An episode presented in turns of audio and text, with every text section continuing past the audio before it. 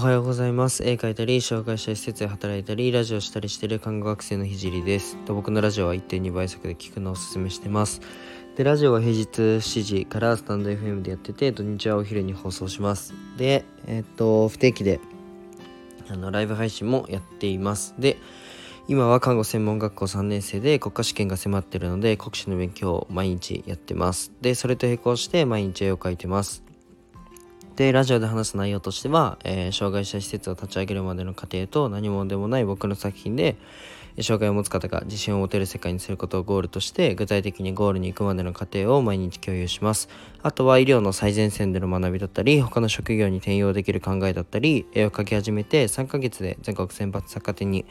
選選抜されたので、えっと、そんな僕が日々発信をしていく中で共有したいなと思ったことを話します。まあ、夢を叶えるまでの日記みたいなものです。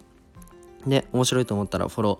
ーお願いします。で、今日のテーマなんですけど、うんと、勉強してて思うことという風なテーマで話していきたいと思います。で、今、まあ、ちょうど、あのー国家試験があと20日ぐらいなんで、すごいタイムリーな、自分にとってタイムリーなので、まあ、ちょっと思ったこと話したいと思います。で、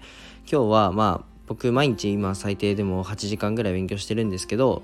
うんと、勉強ってマジであの前に進むものだと思うんですよ。でそれは間違いないし、うん、と自分の知識が増えてることは、まあ、成長していることだと思うんですけどでもなんか机上の学習机の上でずっと座ってて学習はなんかみんなやってて、うん、と看護師になる以上、まあ、みんなやってるんですよね。その看護世界中の 世界日本中の看護学生はみんなやってるんですよ。じゃあなんかみんながやってることをやってて、まあ、世界がその取れんのかよっていうふうに考えるとまあ、うんと、なかなかもどかしくて、まあ勉強しつつ、うんと、障害者施設を実際に回ったりあとは、まあ、夜中に絵描いたりうんラジオの放送を毎日やってたりしてるんですけど、まあ、これらの活動をやってて思うようになったことを、まあ、ちょっと共有したくて、うんとまあ、引き続き話すんですけどなんか思ったのがあの勉強がマジで足踏みに ちょっと感じてしまうっていうことです。なんか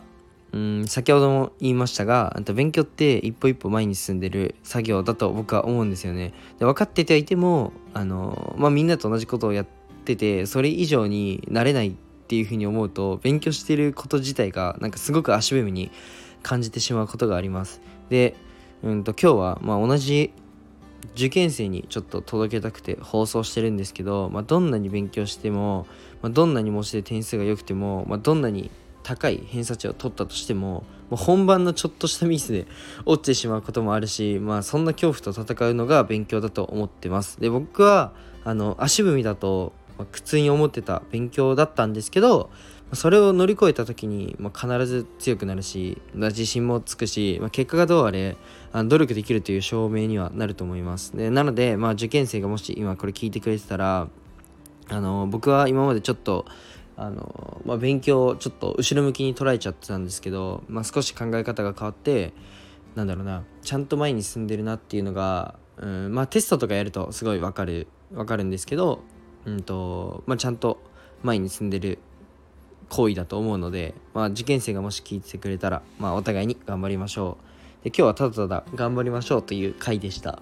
すいませんなんか普段はちょっと転用なんか自分の活動とかにちょっと転用してもらったりうんとまあ少しでもためためになるっつったらあれなんですけど二十歳のお前に何話せるんだよって感じなんですけどまあ自分のそのちょっと面白い挑戦だったりを話してるんですけど、まあ、今日はただただ自分の感想みたいになっちゃって申し訳ないんですけどまあ、えっと、勉強してて思ったことというテーマで話させていただきました。じゃあ今日はこの辺で終わりたいと思います。じゃあバイバイ。